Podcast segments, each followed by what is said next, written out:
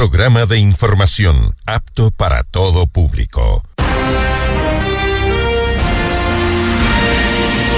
FM Mundo 98.1 presenta Notimundo a la carta. 60 minutos de información actualizada y entrevistas a profundidad. El mejor noticiero a la mitad de la jornada. Conducción Gisela Bayona. Dirección de Noticias, María Fernanda Zavala. Dirección General, Cristian del Alcázar Ponce. Este noticiero es transmitido en directo en la app de OnePlus, www.oneplus.tv, Canal 14 de Extreme, Canal 14 de CNT y Canal 14 y 514 de Claro TV.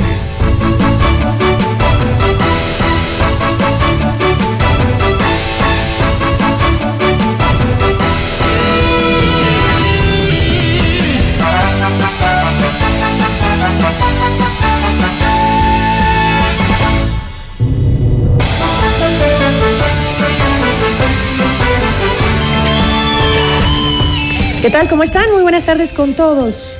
Una tarde fría en la capital de los ecuatorianos. Tenemos importantes noticias. Hoy vamos a conversar con Carlos Mesía. Él es excongresista del Perú y también analista político. Hablaremos sobre la crisis que vive ese país y las protestas en contra del gobierno de Dina Boluarte. También va a acompañarnos Andy Ortiz, él es corresponsal de nuestra cadena aliada CNN en español desde Perú, para conversar acerca de los 17 fallecidos que dejan estas violentas protestas en el departamento del Puno en Perú. Y también va a estar con nosotros Rocío Rosero Garcés. Ella es presidenta de la Coalición Nacional de Mujeres del Ecuador para conversar sobre la campaña para reducir la constante violencia que existe contra las mujeres en nuestra política. Bienvenidos. Titulares de Notimundo a la Carta.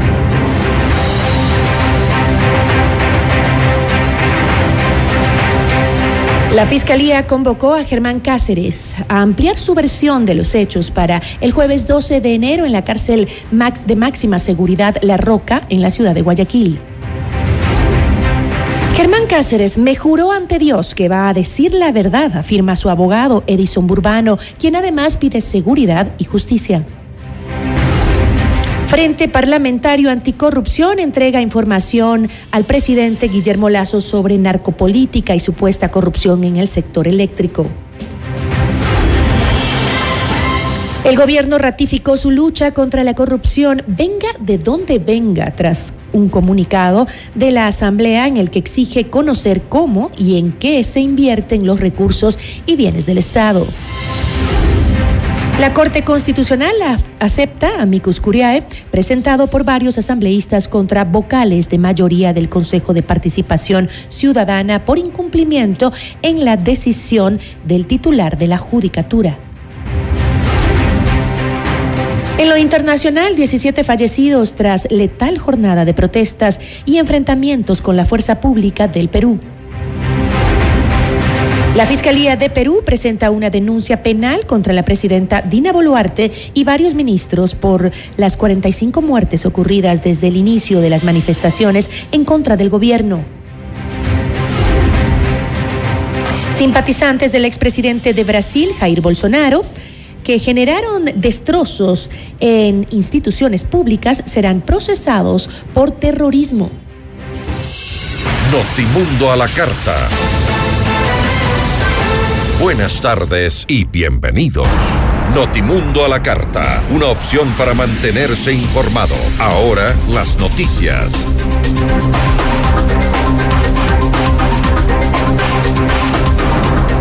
La Fiscalía General del Estado convocó a Germán Cáceres, principal sospechoso del femicidio de María Belén Bernal, a que amplíe su versión de los hechos el jueves 12 de enero a las 11 de la mañana en la cárcel de máxima seguridad de La Roca, en Guayaquil. En Notimundo Estelar, Edison Burbano, abogado de Germán Cáceres, principal sospechoso del femicidio de María Belén Bernal, entregó más detalles del proceso legal que se sigue contra su defendido e insistió en que Cáceres no se acogerá al derecho al silencio. Agregó que él le juró ante Dios que va a decir toda la verdad. Aquí más detalles. Estamos frente a un caso injustificable, lamentable, y que es necesario pues eh, que haya un, baño de verdad para que la sociedad lo conozca.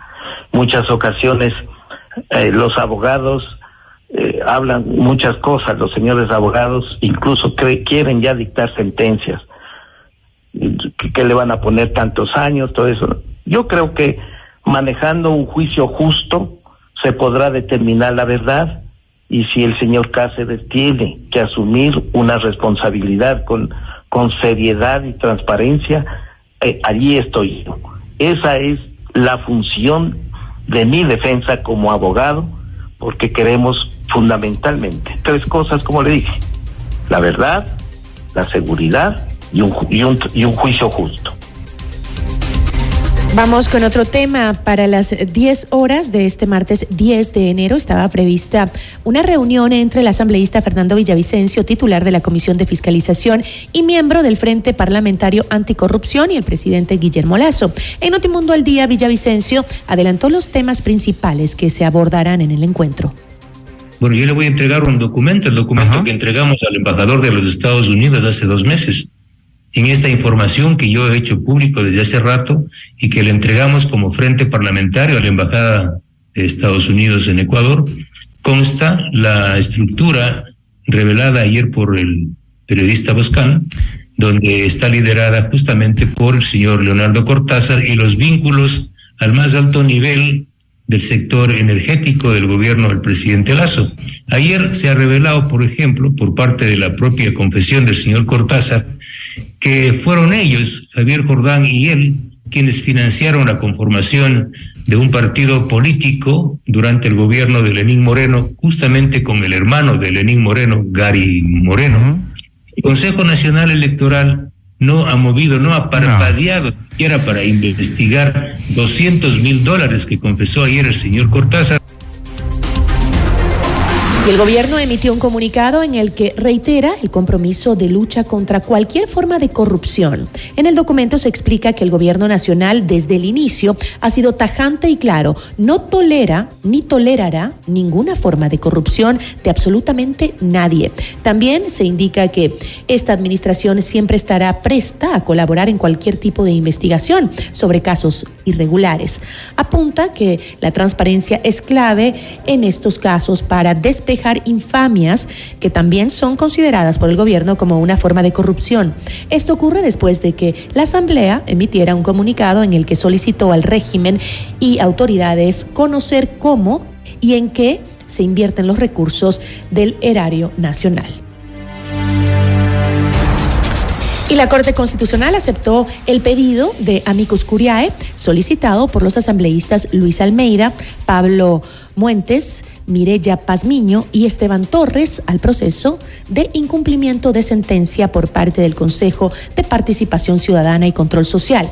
En Notimundo Estelar, Luis Almeida, asambleísta por el Partido Social Cristiano, aseguró que esta acción no responde a ninguna pugna política, sino a la desobediencia de normas legales y constitucionales por parte de los consejeros de mayoría del Consejo de Participación ninguna pugna, lo que hay es incumplimiento de las normas legales y constitucionales, un irrespeto total por parte del señor Ulloa, que se ha creído dueño del Consejo de Participación Ciudadana y del gobierno que la auspicia para justamente creer que en base a sostener el Consejo de la Judicatura pueden manejar todas las cosas a diestra y siniestra. Nuestra comparecencia a la Corte Constitucional es justamente por el incumplimiento que tiene, pues, y no lo ha hecho el señor eh, más los tres de la mayoría del Consejo de Participación, primero porque están destituidos. Y segundo porque nunca quisieron nombrar al presidente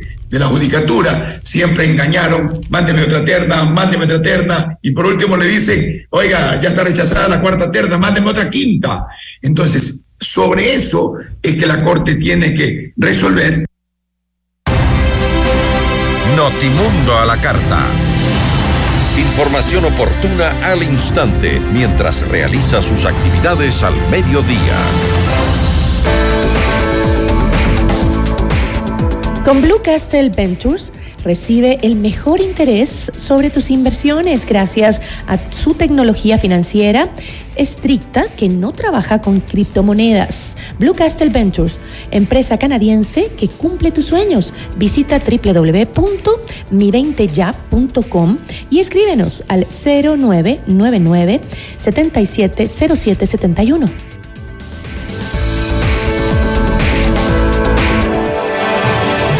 Regresamos en instantes con Gisela Bayona en Notimundo a la Carta. Decisión Ecuador 2023. Con Jorge Ortiz. Este viernes a las 8 horas. Solo por FM Mundo 98.1. Inicio del espacio publicitario. Con el auspicio de Banco Guayaquil. Primero tú. FM Mundo presenta Minuto Forbes con Cristian del Alcázar Ponce. Bienvenidos, es el Minuto Forbes. María Gracia Borja es la chef fundadora de Lolita Gluten Free, una panadería que, como su nombre lo indica, elabora productos libres de gluten. El diagnóstico de celiaquía de su mamá le impulsó a emprender. Tras seis años en el mercado, ahora su objetivo está en el lanzamiento de una premezcla libre de gluten formulada por ella misma y el salto al exterior de Lolita Gluten Free. Más en Forbes.com.es. FM Mundo presentó Minuto Forbes con Cristian del Alcázar Ponce. Patrocinado por... En tu mundo, esta es la hora. Son las 13 horas, con 12 minutos. Seamos puntuales, FM Mundo.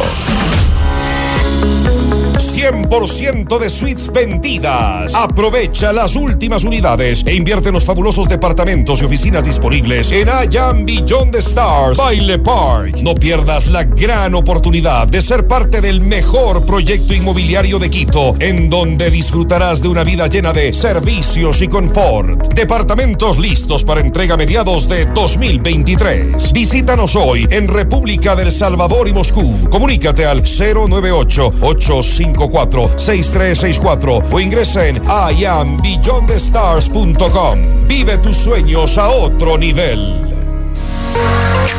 Descarga nuestra increíble app FM Mundo 98.1 para escucharnos y vernos en vivo. Hasta aquí la publicidad.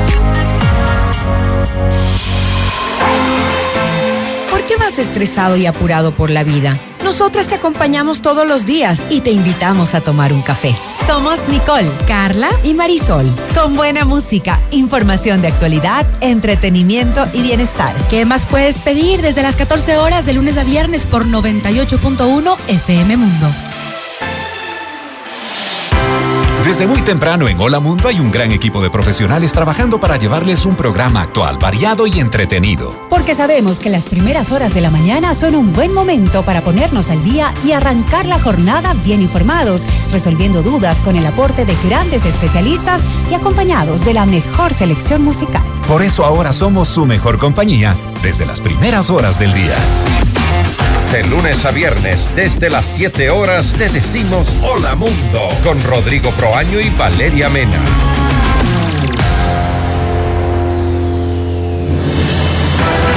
Este noticiero es transmitido en directo en la app de OnePlus, www.oneplus.tv, canal 14 de Extreme, canal 14 de CNT y canal 14 y 514 de Claro TV. Continuamos en Notimundo a la Carta, una opción para mantenerse informado con Gisela Bayona.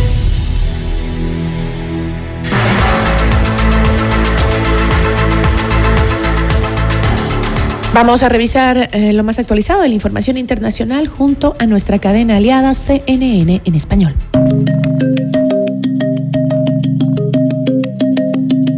Hola, soy Carolina Melo desde Miami y estas son las cinco cosas que debes saber a esta hora.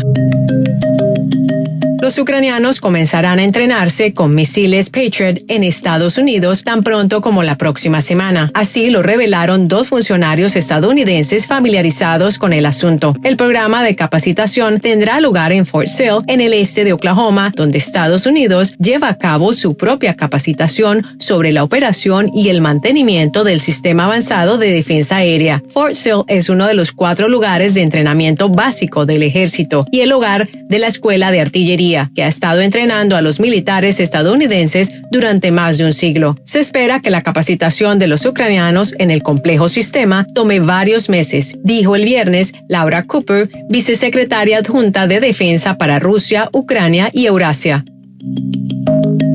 En medio de la situación vivida en la capital de Brasil el domingo, cuando seguidores del expresidente Jair Bolsonaro invadieron edificios gubernamentales, la atención de la opinión pública se centra ahora en la conducta de la policía encargada de custodiar esos edificios. En una reunión con los gobernadores, el presidente Luis Ignacio Lula da Silva criticó la actitud permisiva de algunos agentes con los manifestantes violentos. También hay rumores de que la revuelta podría haber sido financiada por lo que el Ministerio de Justicia ha abierto una investigación para encontrar a los organizadores. Un deslave en el sur de Colombia bloquea la vía panamericana. El presidente Gustavo Petro lamentó el derrumbe en el municipio de Rosas, en el departamento del Cauca, donde 150 familias resultaron damnificadas. Según el Departamento de Bomberos del Cauca, el deslave de gran magnitud ocurrió en el kilómetro 82 en Portachuelo, afectó a varias familias y dejó sin paso el sur de Colombia. Este lunes, el presidente de Chile, Gabriel Boric, recibió en Santiago a su homólogo de Colombia, Gustavo Petro. Los mandatarios discutieron diversos temas como el control migratorio, la seguridad energética, la protección del medio ambiente y la colaboración científica, entre otros. También se habló sobre el proceso de paz en el que el gobierno de Colombia reconoció el papel de Chile como garante en la mesa de diálogo entre el gobierno y el ELN y por su apoyo en la consolidación del acuerdo de paz de 2016. Esta es la primera visita de Estado desde que Gustavo Petro juró como presidente en agosto del 2022. Virgin Orbit realizó el primer lanzamiento espacial desde suelo británico. La compañía, una subsidiaria de Virgin Group de Richard Branson, lanzó nueve pequeños satélites a la órbita baja de la Tierra desde un sitio en el suroeste de Inglaterra el lunes por la noche. Fue el primer lanzamiento de satélites comerciales de Europa Occidental y el primer lanzamiento internacional de Virgin Orbit. Eso es todo en esta edición de CNN 5 Cosas. Para más información sobre estas historias y conocer las últimas noticias, siempre puedes visitar cnne.com diagonal 5 Cosas. Desde Miami les informó Carolina Melo. Sigan conectados e informados a través de cnne.com. Regresamos en instantes con Gisela Bayona en Notimundo a la Carta. Ecuador 2023. Con Jorge Ortiz. Este viernes a las 8 horas. Solo por FM Mundo 98.1. Inicio del espacio publicitario. Y ahora, el mundo del deporte con Eduardo Andino. Hola, ¿qué tal amigos y amigas? A continuación las últimas noticias en el mundo del deporte. Hugo Lloris, arquero campeón del mundo con Francia en 2018 y subcampeón en 2022, anunció su retiro del equipo nacional, decisión que justifica en que lo ha dado todo y hay que saber dar el relevo. En una entrevista con el diario El Equipe, Lloris señaló que tras 14 temporadas defendiendo la camiseta de Francia y a sus 36 años, considera que ha llegado al final. He decidido poner fin a mi carrera internacional eh, con el sentimiento de que lo he dado todo, añadió. El jugador del Tottenham Hotspur justificó el momento del anuncio porque quedan dos meses y medio para el inicio de la fase de clasificación para la Eurocopa 2024 y por respeto al seleccionador y a los jugadores, a fin de que estos puedan tener un nuevo comienzo. Hasta aquí el mundo del deporte con Eduardo Andino.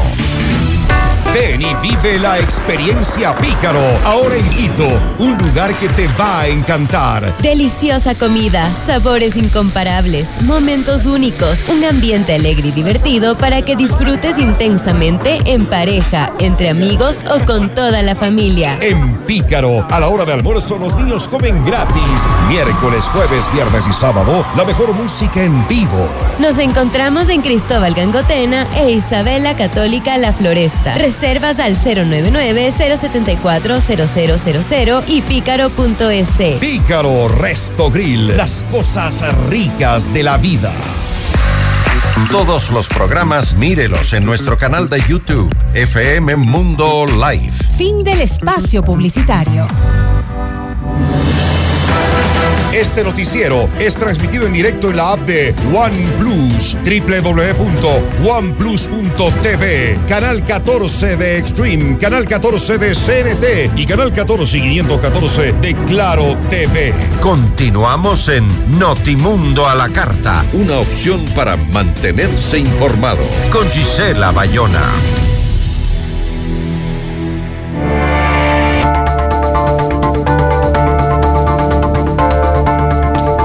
La tensión marcó este lunes una nueva jornada de crisis en Perú tras 45 muertes acumuladas en un mes y una jornada sangrienta a la que el gobierno respondió con un discurso ampliamente criticado. ¿Pierde Perú un espacio para encontrar una salida a la crisis? La entrevista a la carta, en diálogo directo con los protagonistas de los hechos. Nos acompaña Carlos Mesía, él es excongresista de Perú y analista político. Muy buenas tardes, gracias por acompañarnos. Carlos, ¿nos escucha? ¿Cómo está? ¿Cómo está? Mucho gusto, gracias a sus órdenes. Muchísimas gracias, eh, eh, Carlos. Em, en este difícil contexto que se vive en Perú, esta tarde entiendo que se presentará el gabinete ministerial del Congreso para exponer sus planes y también pedir la confianza eh, eh, del, Pleno del Congreso. ¿Está el gobierno de Perú perdiendo confianza del Congreso de su país? Bueno, eh, acá voy a darle una primicia. Claro, Hace más o menos unos 10 minutos, el primer ministro y su gabinete han intentado exponer su plan, su política general de gobierno, como lo manda la Constitución, ante el Pleno del Congreso, y eh, las fuerzas políticas han impedido la presentación.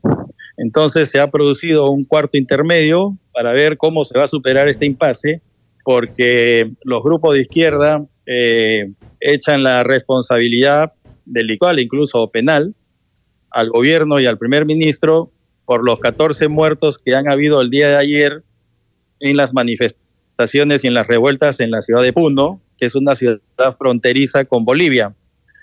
Entonces, eh, esto, claro, es una, un misil a la línea de flotación del Congreso y del sistema democrático, porque es una obligación constitucional que el primer ministro exponga su política de gobierno ante el Pleno del Congreso. Entonces, la crisis acaba de agudizarse por lo menos en la parte política y en la parte social e institucional.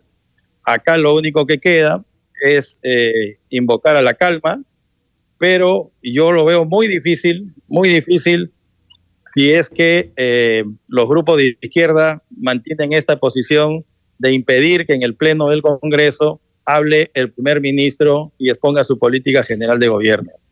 Claro, todo esto ahondaría mucho más eh, la situación. Además, entiendo que el, primer ministro tuvo a su cargo anoche un mensaje televisivo eh, junto a un grupo de, ministros del gabinete eh, y pues se creía que quien iba a dar ese discurso era Dina Boluarte, la presidenta, pero no lo hizo y eso también que generó mucho eh, malestar en el Congreso y en el país en general. ¿Está de alguna manera la presidenta deslindándose de responsabilidad de, de la respuesta que ha tenido las fuerzas del orden en contra de los manifestantes? ¿Acaso con esa actitud de pedir, de más bien guardar silencio? Sí, pues pues es probable que en un régimen presidencialista como el nuestro, donde eh, la personalidad del jefe de Estado juega un papel importante, puede que no haya caído muy bien que la, presidenta o la jefa de Estado haya delegado en su primer ministro un mensaje a la nación para explicar eh, por qué es que se sucedieron en Puno las 14 muertes a cargo de, eh, digamos, la violencia política y social que se ha producido. Eh, y además quizás hubiera sido mejor, pero claro, uno ve las cosas eh, con posterioridad. Eh, hubiera sido mejor quizá que el gabinete esperara un día más o dos días más para poder presentarse al Pleno, pero no al día siguiente de lo que sucedió en Puno. Entonces, sí, puede ser que se haya visto un poco mal, pero eh, creo que eh, una mirada un poquito más profunda nos puede decir que eh, lo que Dina Boluarte representa es un viraje hacia una posición de centro que implica que los grupos de izquierda en el Perú pierden posición política frente al, al país. Y eso es lo que también se refleja en el hemiciclo cuando estos grupos no quieren perder eh, lo que han ganado con la elección de Pedro Castillo y entonces están haciendo todo lo posible para que Dina no siga en el poder y se convoque a elecciones generales. Pero eh, es, eh, el problema es que no se puede convocar elecciones generales en un en un desgobierno total donde es. prácticamente ir al abismo. Pero Carlos, este llamar a elecciones sería la única solución posible a la crisis. ¿No hay alguna otra salida? La salida sería el diálogo entre los actores políticos que están en el Parlamento. Pero hay una suerte de fundamentalismo en los grupos de izquierda que han cerrado su posición sin capacidad de diálogo, demandando dos cosas. La renuncia de Dina Boluarte, que se vayan todos en el Congreso, vayamos a elecciones generales, pero eh, con la eh, designación también de una asamblea constituyente. Y claro, eh, nosotros ya sabemos cómo terminan las asambleas constituyentes, eh, por lo menos en la región. que se usó en Venezuela y que se usó también en Chile, y los peruanos que ya conocemos esa película, por lo menos un grueso sector no está dispuesto a ceder. Entonces, los grupos de derecha o de centro en el Parece que estamos perdiendo. Tenemos la señal intermitente. Cualquier cosa menos asamblea constituyente. Eh, Carlos, eh, estamos un poquito con la señal intermitente. Si podemos mejorarla, por favor, la señal telefónica. Ahora, este, hablemos sobre el tema de la cantidad de muertos y las agresiones que han tenido los enfrentamientos entre los manifestantes y las fuerzas del orden. Em, ¿Cree usted que el actual gobierno no tiene ninguna responsabilidad sobre el número de muertos que entiendo sumarían ya desde que empezaron las protestas a 40 Em, eh, por las protestas en contra de la presidenta, ¿no tiene ninguna responsabilidad el gobierno? Puede ser que la haya, pues, pero yo no creo que debamos responsabilizar al gobierno, sino que debemos individualizar si es que ha habido algunos excesos de la policía. ¿Pero, ha sido eh, represiva la respuesta del gobierno o no? Eh, ha habido una violencia muy exacerbada. Eh, se pretendió tomar el aeropuerto de Puno y con un exceso de fuerza por parte de los manifestantes, eh, que ha obligado, parece ser, a la policía a hacer uso de las armas. Lo que tiene que evaluarse es si ha sido de un modo proporcional o no, porque, como usted sabe, 14 eh, muertos puede ser una cifra excesiva, pero también habría que ver en qué circunstancias han ocurrido porque el día de hoy también se ha, tenemos la noticia de que un policía ha sido quemado vivo en el interior de su automóvil y en el mm. Puno la casa de un congresista ha sido incendiada. De manera que hay que mirar las cosas de los dos lados. Así es.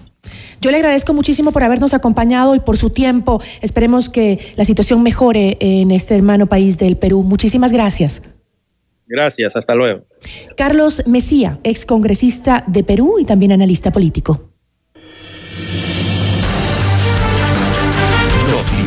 A la carta. 60 minutos de noticias actualizadas. Conducción Gisela Bayona.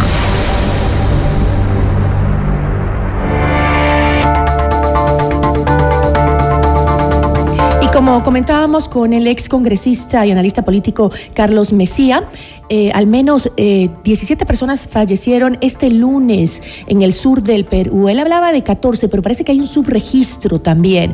Eh, choques entre la policía y los manifestantes que exigían pues justamente la convocatoria a nuevas elecciones y la liberación del destituido exmandatario Pedro Castillo. ¿Cómo se encuentra el ambiente en este momento en las calles del Perú después de esta violenta jornada?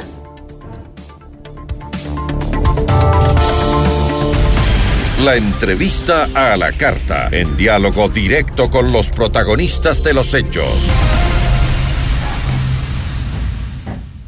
Vamos a contactarnos en vivo eh, con eh, nuestro corresponsal en eh, Perú de CNN en español, corresponsal de la cadena CNN, nuestra cadena aliada, y este justamente para conocer cómo está la situación en las calles, en las ciudades, qué es lo que está pasando en este momento luego de las fuertes, los fuertes enfrentamientos que se registraron el día de ayer y que según ah, se informa, pues habrían entre 14 y 17 muertos aproximadamente luego de las protestas de ayer y el día de hoy. También nos comentaba el congresista con el que estábamos conversando eh, desde Perú vía telefónica que hay un policía que ha sido quemado dentro de su vehículo y también otro policía al que le incendiaron su casa. Eh, la situación está terrible en... Eh, en Perú. Eh, también em, los fallecimientos pues se produjeron cerca del aeropuerto de la ciudad de eh, Juliaca, esto está ubicado en el departamento de Puno.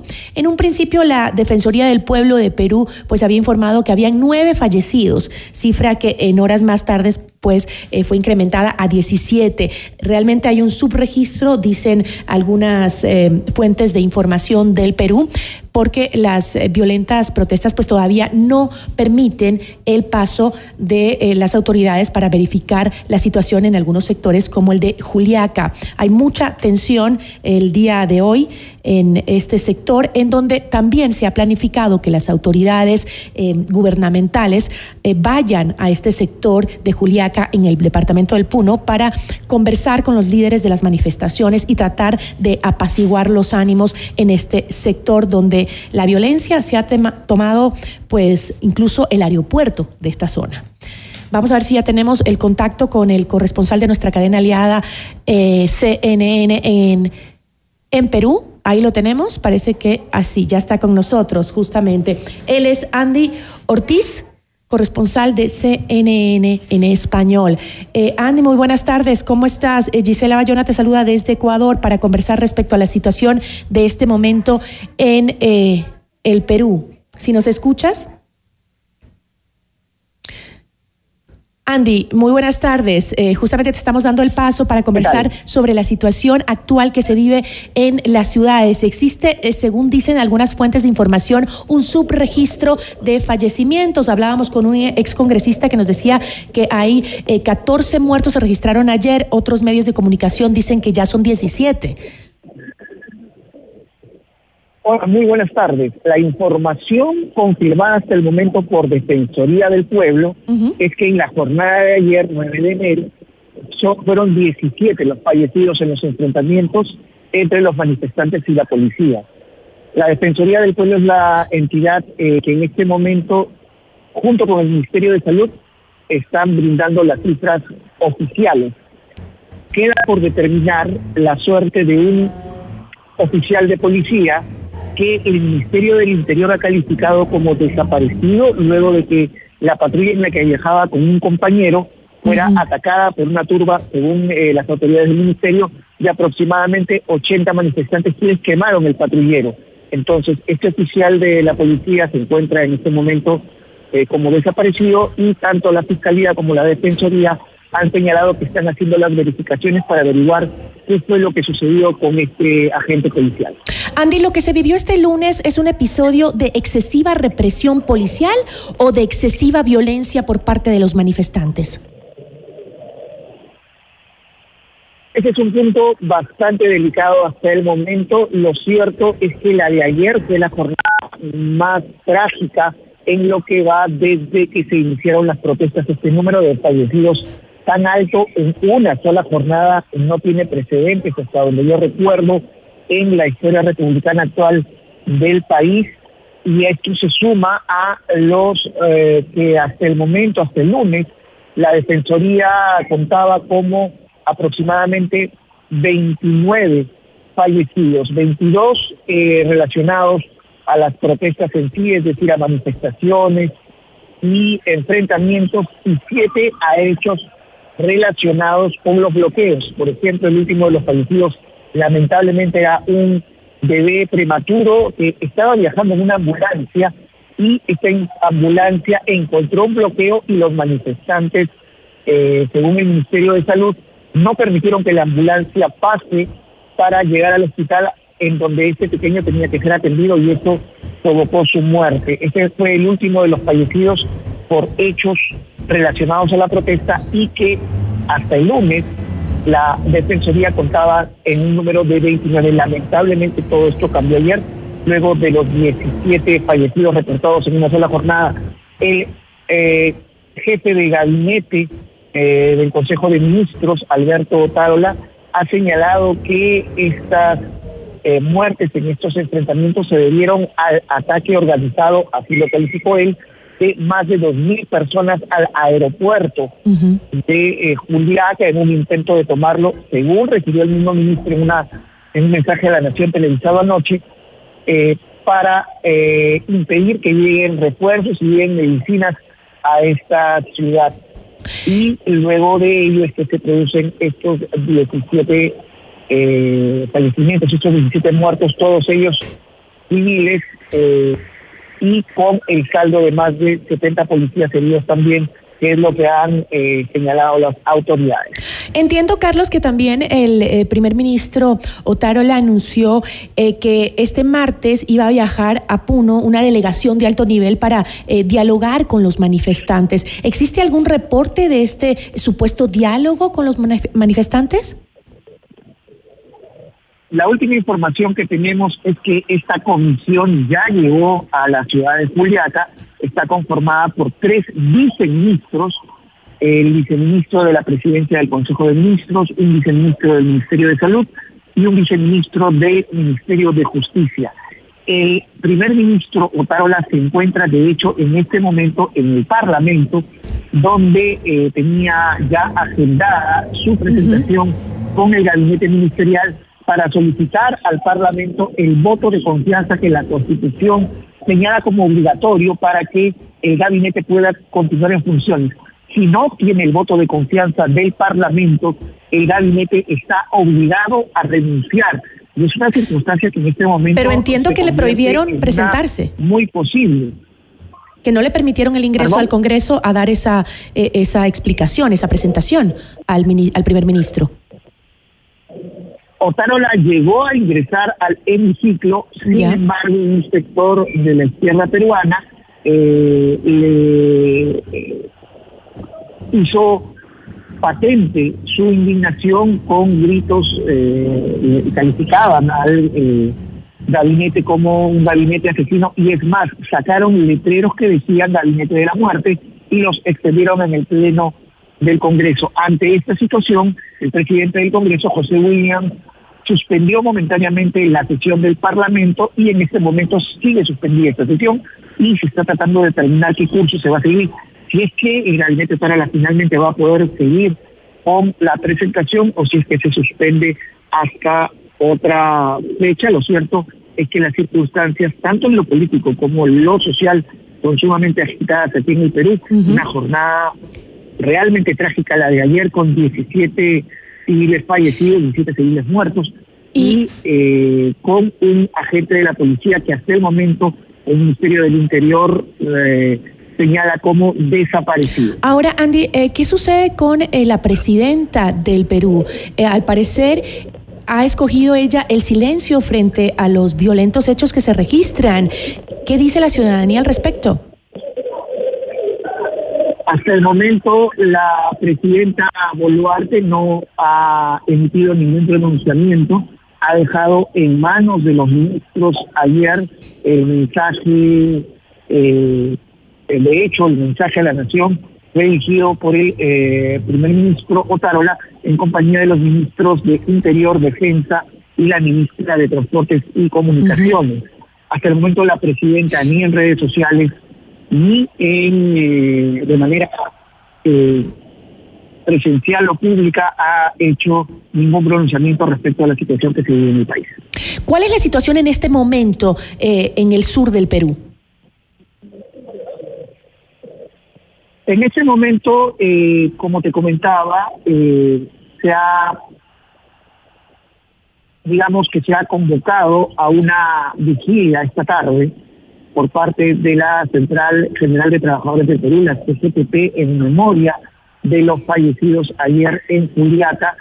La comisión hasta el momento no tenemos un reporte exacto de eh, con quién ha logrado establecer el diálogo en la zona de eh, Puno, dado que el gobernador regional de esta jurisdicción que ayer estaba asignado para entrar en el diálogo con el acuerdo nacional no estuvo eh, presente en Palacio de Gobierno. Esta fue la última aparición pública de la, de la presidenta Boluarte y al momento estamos en un compás de muy tensa espera tratando de eh, saber cuáles fueron las circunstancias en las que se produjeron estas 17 muertes y cuál fue la suerte del policía que en este momento está dado como desaparecido. ¿Existen, eh, un, ¿Existiría un subregistro de las eh, muertes, de los fallecimientos? Porque si bien eh, se ha planteado 17, hay otros sectores que dicen que podrían ser más luego de la violenta jornada de ayer. La información que nosotros estamos señalando de 17 fallecidos es la que brindan tanto el Ministerio de Salud como la Defensoría del Pueblo, que recordemos es una organización constitucionalmente autónoma y que tiene desplegados equipos en las eh, en los sitios más complicados de estas protestas. De manera independiente estamos tratando de confirmar, eh, por ejemplo, si es que este oficial de la policía que continúa eh, como desaparecido ha tenido una suerte distinta, su compañero se encuentra en el hospital, pero de momento es la información confirmada que tenemos. Eh, también había escuchado que había sido atacado un eh, congresista, la casa de un congresista. ¿Hay información sobre eso? No hemos podido confirmar de manera independiente ese reporte todavía. Yo eh, le agradezco muchísimo, Andy, por habernos acompañado y por la información en vivo de lo que está sucediendo ahora en Perú. Muchísimas gracias. Gracias, buenas tardes. Andy Ortiz, corresponsal de nuestra cadena aliada CNN en español desde Perú. Notimundo a la carta, una opción para mantenerse informado. Ahora las noticias.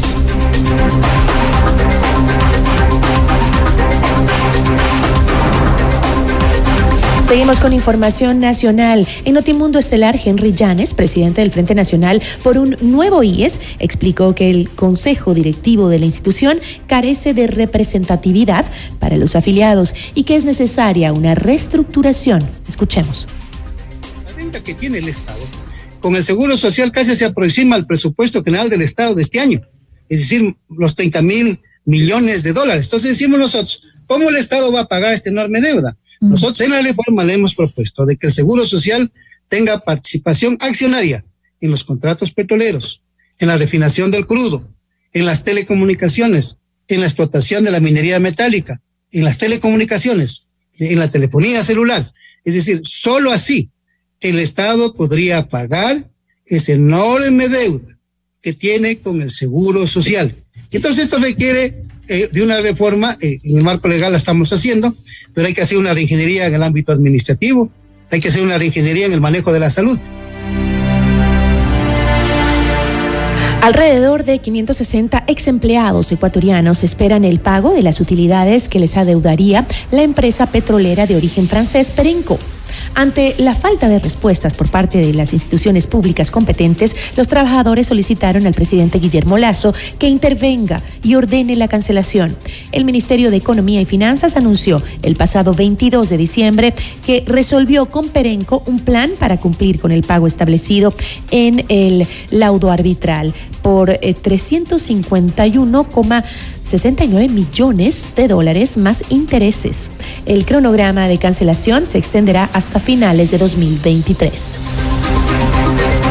En otros temas, en Notimundo al Día, Emilio Uzcategui, candidato a concejal de Quito por la Revolución Ciudadana, manifestó que la mayoría de barrios del noroccidente de la capital no están regularizados, lo que implica que el municipio no puede invertir o intervenir con inversión y servicios básicos, por lo que una de sus, eh, de sus propuestas es un proceso de regularización masiva.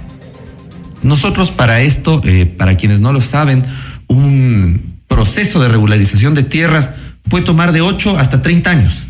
Es una locura, es un proceso largo, sumamente engorroso, que debe ser costeado por los vecinos. Entonces, soy víctima de un traficante de tierras, además tengo que contratar con mi plata y la de mis vecinos, que también han sido víctimas del traficante, pues un levantamiento planimétrico que es bastante costoso y luego enfrentar un proceso engorroso en el municipio. Nosotros vamos a plantear un proceso de regularización masiva de barrios. Esto significa que los documentos, los procedimientos que ya están iniciados y que cumplan ciertos requisitos mínimos serán automáticamente aprobados. Pero claro, ustedes me dirán, esto puede promover el tráfico de tierras y facilitar la vida a los traficantes de tierra. Vamos a plantear una moratoria de 30 años para la regularización de barrios. Notimundo a la carta. Información oportuna al instante mientras realiza sus actividades al mediodía.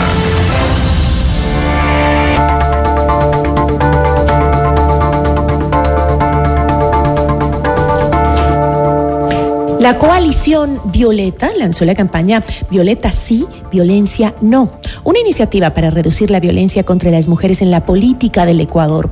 ¿Cómo se presenta la violencia política contra las mujeres en estas elecciones seccionales?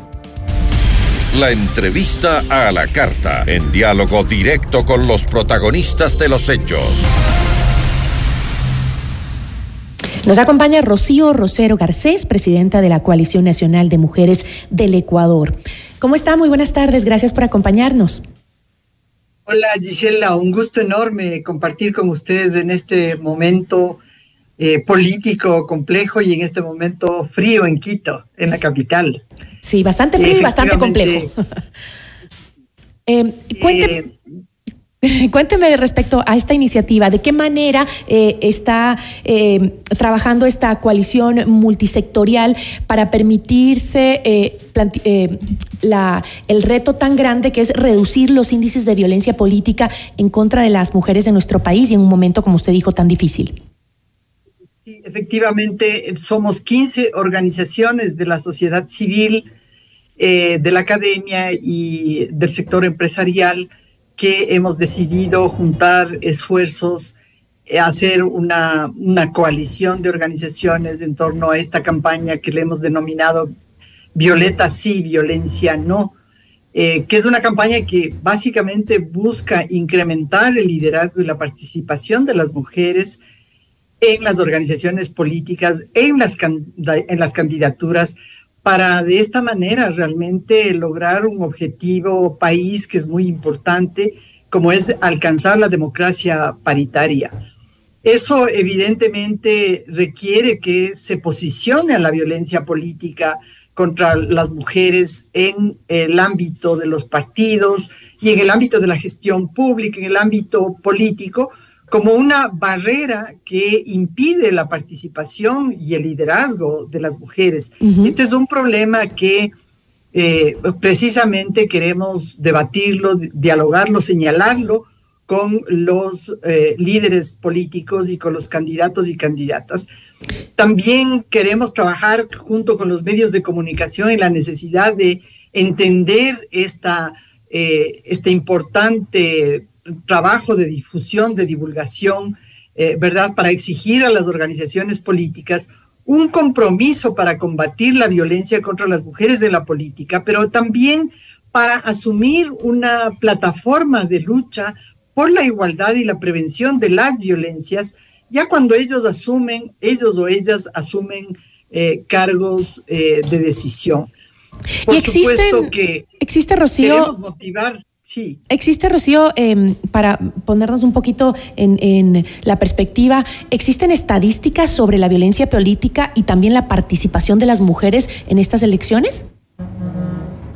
Bueno, hay un seguimiento que ha hecho eh, eh, Participación Ciudadana en las elecciones del, eh, año 21 y también la Fundación Haciendo Educador, que es parte de esta coalición, que precisamente ha mostrado cómo hay un conjunto de acciones violentas que pasan por las redes sociales, que pasan en la actividad partidaria. Y esto es muy importante decirlo eh, en la campaña política, pero también no solamente en la campaña pública cuando ya se van a dar las elecciones, sino al interior de las campañas, eh, las preelectorales, dijéramos así. Está visto que, de acuerdo a los estudios que ha realizado el PNUD, no solo en Ecuador, sino en distintos otros países, ¿no es cierto?, que eh, la violencia política, los partidos y movimientos son como los mayores perpetradores de violencia contra las mujeres durante los procesos electorales.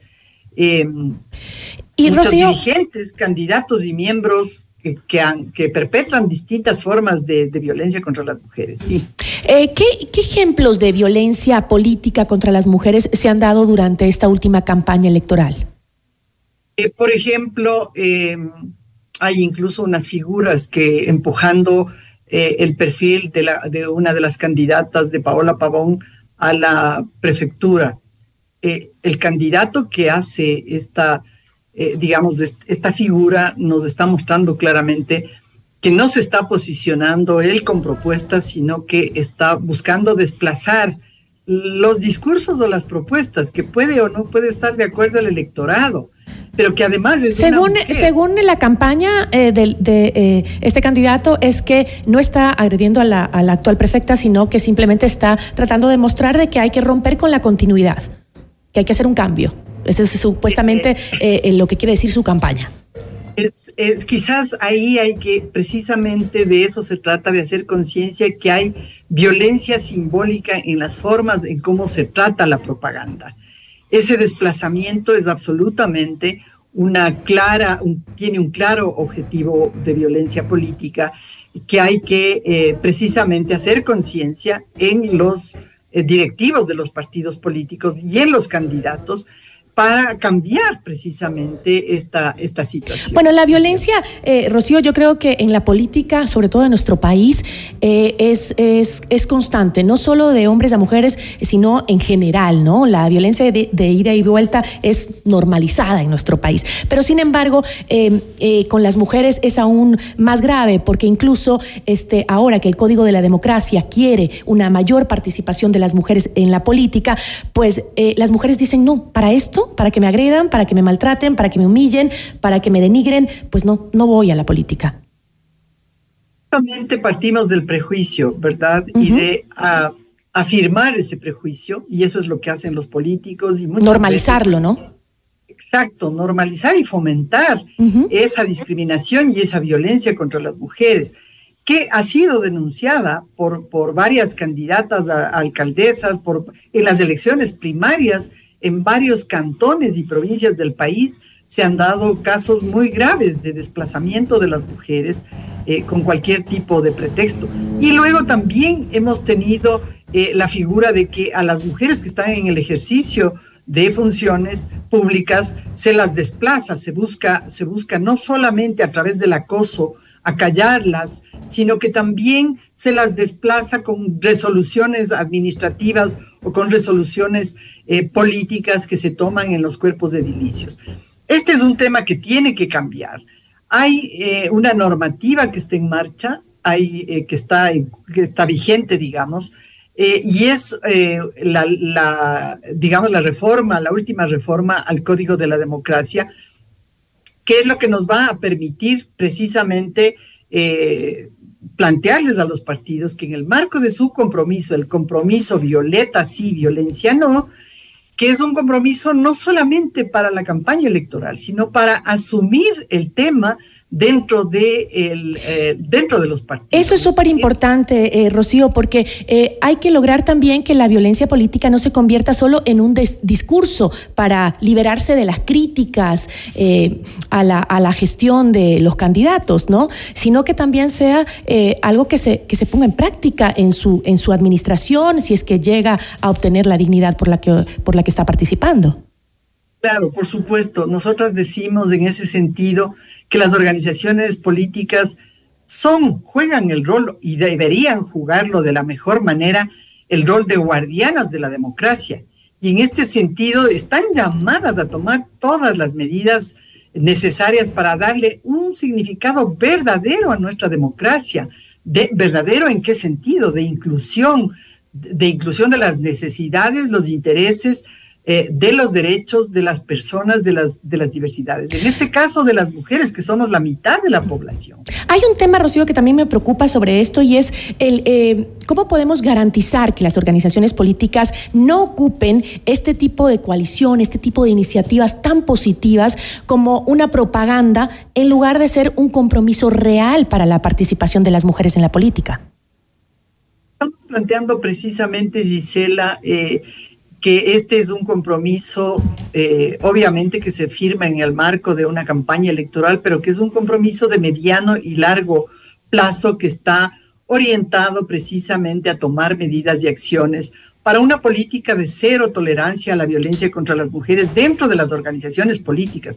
Y esto obviamente tiene que incluir desde la asignación equitativa de los recursos para las campañas, no solo de los que da el, eh, digamos, la autoridad electoral, sino también de los que arma la propia organización política, de los que percibe de, cualquier fuente que sea. Luego, la asignación de los recursos del fondo partidario para la capacitación, o sea, que haya realmente un 50% destinado a la capacitación de, de, todas las militancias, de todas las dirigencias y de todas las candidaturas en materia de igualdad y prevención de la violencia, igualdad de género y prevención de la violencia. Eso implica ciertamente el desarrollo y la aplicación de un protocolo para prevenir y erradicar, eh, también para sancionar la, violencia política al interior de las organizaciones. No puede ser, no puede ser que las organizaciones políticas permanezcan incólumes o permanezcan regresando a ver a otro lado cuando se están perpetrando un conjunto de abusos de poder, un conjunto de violencias en contra de las mujeres, eh, tanto al interior de los partidos como ya en la función pública. Yo le agradezco muchísimo, Rocío, un tema importantísimo, sobre todo ahora que estamos a puertas de una elección, ¿no? Darnos cuenta que esa violencia no es natural, no es normal y hay que erradicarla completamente. Muchísimas gracias.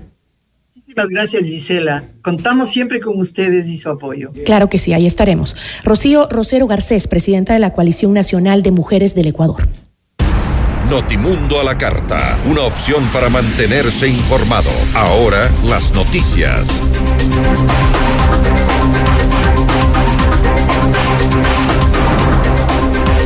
El ministro de Gobierno Francisco Jiménez habló sobre la consulta popular que impulsa el presidente Guillermo Lazo y aseguró que es posible que grupos irregulares estén financiando el no en el referendo. Es, especulativo, pero es una posibilidad. Nosotros no podemos, no podemos negar el hecho de que si se van a tomar decisiones que van a perjudicar al crimen organizado transnacional y lo van a combatir con toda la fuerza que significa un Estado de Derecho, pues es probable que quienes formen parte de ese entramado de, acciones delincuenciales estén desinteresados con que la consulta se apruebe. Y ese desinterés puede ir hasta eventualmente financiarlo con dinero. Por lo tanto, es bastante lógico pensar que haya dinero del narco siendo uno de los grandes perjudicados si es que la consulta se aprueba que puedan ser invertidos para tratar de hacer campaña en contra de la consulta. Pero yo creo que el pueblo es sabio, el pueblo va a saber eh, tomar su decisión y todos los ecuatorianos, los 18 millones de ecuatorianos, salvo unos muy pocos, queremos que este país vuelva a ser un país de paz. Roberto Castillo, director ejecutivo del Instituto Nacional de Estadísticas y Censos, INEC, informó que alrededor de 400.000 viviendas ubicadas en Guayaquil, Machala, Quevedo y Cuenca serán censadas en enero.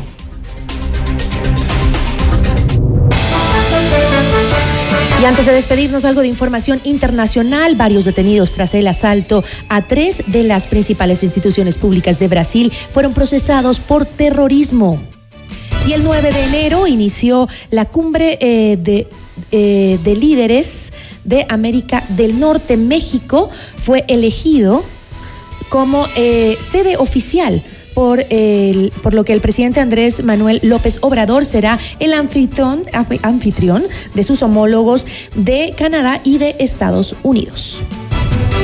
Un sismo de 7.7 grados sacudió a Indonesia a 473 kilómetros al sureste de Ambon, según informó el Centro de Sismos Europeo Mediterráneo. Así concluimos la información. Muchísimas gracias por su amable sintonía. Que tenga una excelente tarde.